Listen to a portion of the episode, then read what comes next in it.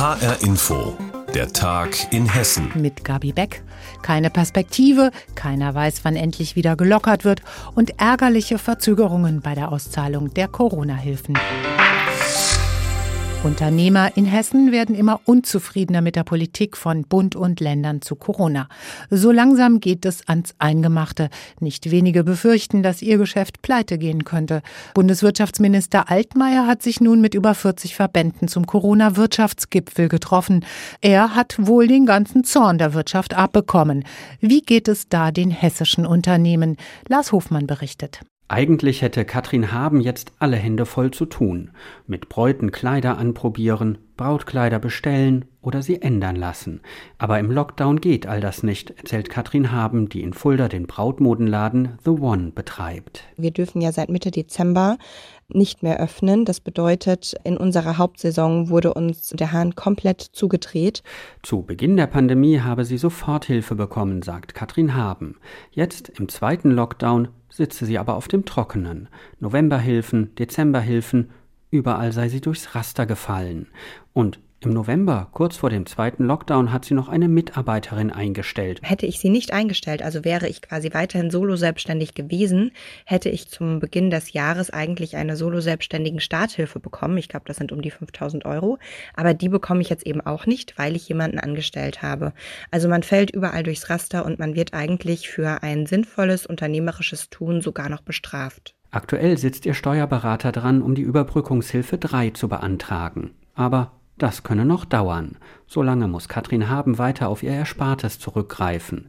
Lange könne sie das aber nicht mehr durchhalten, sagt sie. Jochen Ruths betreibt Modehäuser in Friedberg und Bad Nauheim und er ist Präsident des Hessischen Einzelhandelsverbandes. Die Vereinbarung mit Wirtschaftsminister Altmaier, Anfang März über Öffnungsperspektiven zu sprechen, könnten für viele Unternehmen in Hessen nicht ausreichen, sagt Jochen Ruths. Das ist viel zu unkonkret und kommt definitiv zu spät. Irgendwie gibt es keine Perspektive und wir können das natürlich auf den St. Nimmerlandstag rausschieben, aber dann werden wir irgendwann feststellen, dass viele Händler nicht mehr dabei sind. Das ist definitiv der Punkt. Gerald King ist Präsident des Deutschen Hotel- und Gaststättenverbandes DEHOGA in Hessen und er leitet das Hotel Oranien in Wiesbaden mit 80 Zimmern und 40 Beschäftigten. Natürlich ist auch er auf Hilfen angewiesen. Wir haben auch, wenn auch mit großer Verspätung, jetzt die Hilfen bekommen und können somit jetzt die nächsten Monate wenigstens planen. Und dann müssen wir allerdings weitersehen. Wird doch nicht zu Ende sein. Hotelier und DEHOGA Hessen-Präsident Gerald King hofft, dass die Hilfen jetzt nach dem Treffen mit Wirtschaftsminister Altmaier schneller ausgezahlt werden. Ich bin schon zuversichtlich, dass jetzt wirklich mit aller Kraft drangegangen wird, um die rückständigen Anträge zu bearbeiten. Das ist das Aller, Allerwichtigste momentan. Und dass dann man aber gelernt hat, dass jetzt die Überbrückungshilfen drei eben effizienter gestaltet werden. Dass die Hilfsgelder jetzt schneller ausgezahlt werden, ist für viele Unternehmen überlebenswichtig. Natürlich auch für Katrin Haben mit ihrem Brautmodenladen The One in Fulda. Vor allem geht es ihr aber um eine klare Perspektive wann sie wieder aufmachen kann. Unsere Dienstleistung stellt keine größere Gefahr dar als die einer Schneiderin, als die eines Handwerkers, der nach Hause kommt, als die eines Friseures. Und es ist für mich unbegreiflich, warum wir unter gleichen Rahmenbedingungen und mit dem gleichen Hygienekonzept wie ein Friseur nicht arbeiten dürfen. Lockdown und keine Erholung in Sicht. Lars Hofmann hat uns über die aussichtslose Lage der Unternehmer in Hessen berichtet. Es ist kaum zu glauben, so sehr die Unternehmen auch unter der Krise leiden, es gibt auch Krisengewinner. Wir haben darüber berichtet, der Onlinehandel ist so ein Fall, aber auch an der Börse gibt es so einige. Der DAX leistet sich in den letzten Wochen immer mal wieder so ein historisches Hoch. Nikolas Buschlüter ist unser Reporter an der Börse in Frankfurt und er erklärt uns, wer in den Zeiten von Corona auch zu den Gewinnern gehört. Krise? Welche Krise? An der Frankfurter Börse ist von schlechten Nachrichten um längere Lockdowns und Impfverzögerungen wenig zu spüren. Im Gegenteil, der DAX eilt von einem Rekord zum nächsten. Für die gute Stimmung sorgen eine ganze Reihe von Faktoren.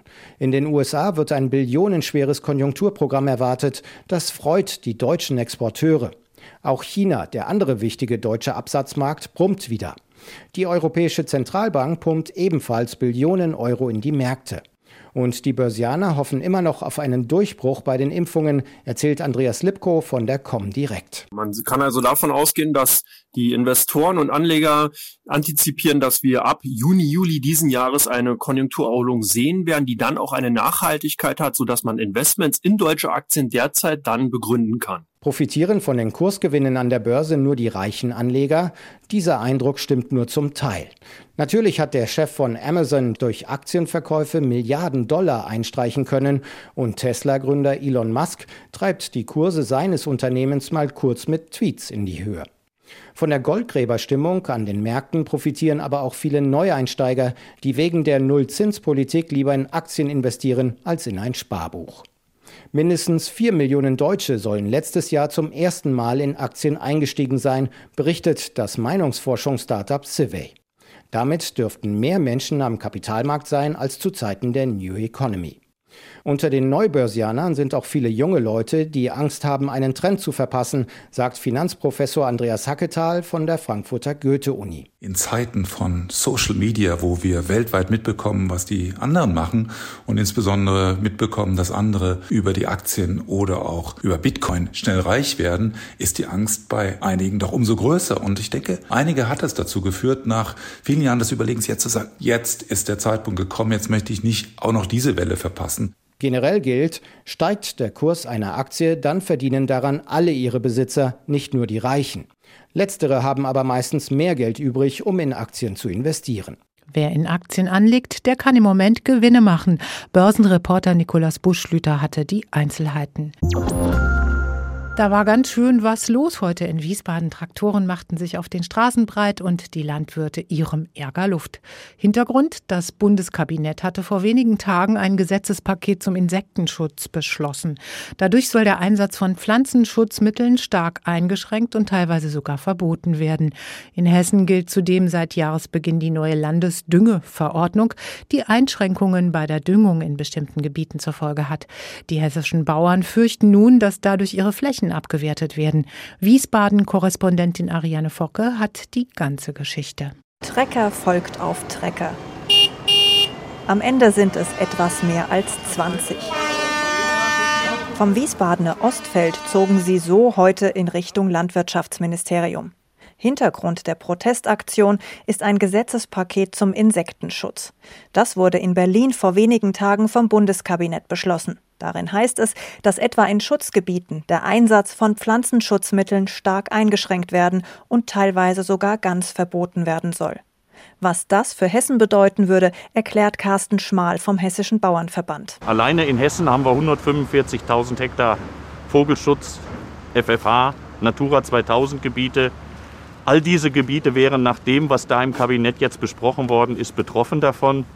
Und das wäre für die Betriebe, die dann in so einem Schutzgebiet liegen, natürlich von ganz grundlegender Bedeutung, dann wären die Existenzen bei vielen Betrieben gefährdet. Viele Landwirte empfinden das Gesetzespaket ein Stück weit als eine Enteignung, sagt Schmal. Deshalb fordern sie, dass mit ihnen und nicht nur über sie gesprochen wird. Wir sagen, es geht nur mit uns in Kooperation. Wir sind bereit, dort Dinge zu verändern. Machen wir ja auch schon. Aber das kann nicht per Gesetz und per Verordnung passieren denn dann sind die Landwirte außen vor. So sieht es auch Bernd Dressler vom Schwanenhof in Wiesbaden. Er ist in der sage und schreibe 16. Generation Landwirt und lebt hauptsächlich von Pflanzkartoffeln. Ob sich das aber mit den neuen Auflagen noch lange lohnen wird, weiß er nicht.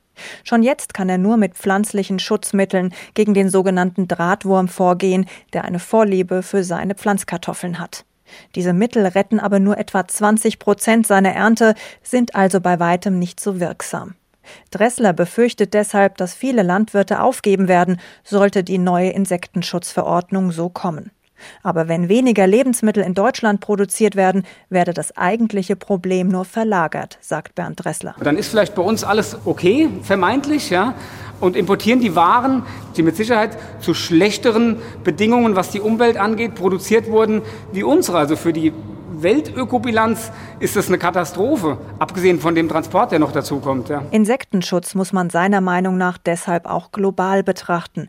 Denn die Verbraucher werden trotzdem vor vollen Regalen im Supermarkt stehen, nur eben dann nicht mehr mit regionalen Erzeugnissen gefüllt. Am Ende der heutigen Protestaktion übergeben die Landwirte ihr Positionspapier vor dem hessischen Landwirtschaftsministerium an den zuständigen Staatssekretär Oliver Kohns. Er kann die Sorgen der Landwirte verstehen, beruhigt aber auch gleichzeitig, was die geplante Insektenschutzverordnung angeht. Unsere Einschätzung ist, dass der letzte Entwurf, den wir gesehen haben, nicht so einschneidend für die hessische Landwirtschaft sein wird. Aber ich verstehe auch, dass die Landwirte da Misstrauen haben aufgrund ihrer Erfahrung der letzten Jahre. Die Befürchtung, mehr Auflagen bei weniger Einnahmen. Aber es sei klar, versichert Staatssekretär Kohns, dass die Landesregierung den Landwirten ihren Mehraufwand auch entsprechend vergüten will. Bauern in Hessen fürchten den Verlust ihrer Nutzflächen, wenn Pflanzenschutzmittel und Düngung verboten werden. Gegen diese neue Regelung, die das vorschreibt und für mehr Mitsprache, haben sie heute in Wiesbaden protestiert. Ariane Focke hat das für uns beobachtet. Vor Corona hat man sie immer wieder in Hessens Innenstädten gesehen, wie sie auf der Jagd waren nach neuen Mitgliedern. Es geht um religiöse Sekten wie Scientology oder die Zeugen Jehovas. Doch seit der Pandemie sind sie von den Straßen verschwunden. Aber ganz weg sind sie trotzdem nicht. Sie sind jetzt vor allem im Internet aktiv und versuchen zum Teil unter falschem Namen neue Mitglieder zu sich zu holen.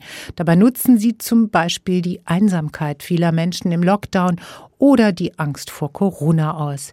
Arne Bartram hat so eine Geschichte für uns. Wer während Corona neue Leute kennenlernen will, hat es besonders schwer. Das hat auch Emma gemerkt, als sie nach Mittelhessen gezogen ist. Wohin genau dürfen wir zu ihrem Schutz nicht sagen, auch ihren Namen haben wir geändert. Denn sie ist Opfer einer Sekte geworden, die es bei uns in Hessen vor allem auf junge Studierende abgesehen hat. Alles fing ganz harmlos an. Aber als Emma aussteigen will, wird sie mit Nachrichten bombardiert und es stehen Sektenmitglieder vor ihrer Haustür. Ich habe mich verfolgt gefühlt, muss ich sagen. Also und auch einfach belästigt, weil das war meine Privatsphäre so. Und auf einmal kamen die dann und haben wirklich einfach mit Druck auch versucht, dass ich dann doch wieder zurückkomme. Emma war bei Shinjonji, einer christlichen Sekte, die aus Südkorea kommt. Die Mitglieder müssen viel Geld an die Organisation zahlen. Dafür wird ihnen versprochen, nach dem Weltuntergang als einzige gerettet zu werden. Davon erfährt man am Anfang aber nichts. Die Sektenmitglieder legen sich Profile auf Dating-Plattformen wie Bumble oder sozialen Netzwerken wie Instagram an und geben sich als ganz normale junge Leute auf der Suche nach Gleichgesinnten aus. Nach kurzem Hin- und Herschreiben laden sie die Neugeworbenen zu Online-Seminaren ein. Aber statt dort mit Gleichgesinnten zu diskutieren, soll Emma direkt selbst neue Mitglieder anwerben. Dafür hat dann meine Seminargruppe, haben wir zusammen einen Instagram-Account erstellt. Und da hieß es dann so, dass jeder von uns einen Tag lang für diesen Instagram-Account zuständig ist und Leute anschreiben soll. Da wurden uns dann auch so ein paar Vorgaben gegeben, dass wir nur Leute anschreiben dürfen, die nicht so viele Follower haben, nur Einzelpersonen. Auch andere Gruppen nutzen die Einsamkeit und Unsicherheit vieler Menschen während der Pandemie aus, weiß Sektenexperte Oliver Koch vom Zentrum Ökumene in Frankfurt. Zu ihm kommen seit Corona deutlich mehr Hilfesuchende. Das spielt natürlich schon in die Hand von solchen problematischen Gruppierungen, die einfache Antworten auf komplizierte Lebensfragen anbieten. Und das ist für viele natürlich erstmal reizvoll. Sehr viel reizvoller, als sich auseinandersetzen zu müssen mit unterschiedlichen Fallzahlen, als wissenschaftlich immer wieder hin und her überlegen zu müssen, was jetzt der richtige Weg ist. Alle Sekten haben sich an die Corona-Situation angepasst. Die Zeugen Jehovas stellen Videos ins Internet und verteilen Briefe, in denen Corona ein Vorbote für den Weltuntergang genannt wird. Scientology versucht mit Videos über Hygieneregeln verunsicherte Menschen auf die eigene Internetseite zu ziehen, wo man sich dann bei der Sekte anmelden kann. Lässt man sich erstmal auf eine Sekte ein, ist der Ausstieg sehr schwer. Emma ist misstrauisch geworden, als die Gruppe anfängt, Geld von ihr zu verlangen. In Zukunft will Emma noch besser aufpassen, auf wen sie sich einlässt. Wenn Lockdown einsam macht, dann laufen viele Gefahr, in Kontakt mit dubiosen Sekten zu kommen. Arne Bartram hatte die Geschichte und das war der Tag in Hessen mit Gabi Beck. Weitere News aus Hessen gibt es auch auf hessenschau.de.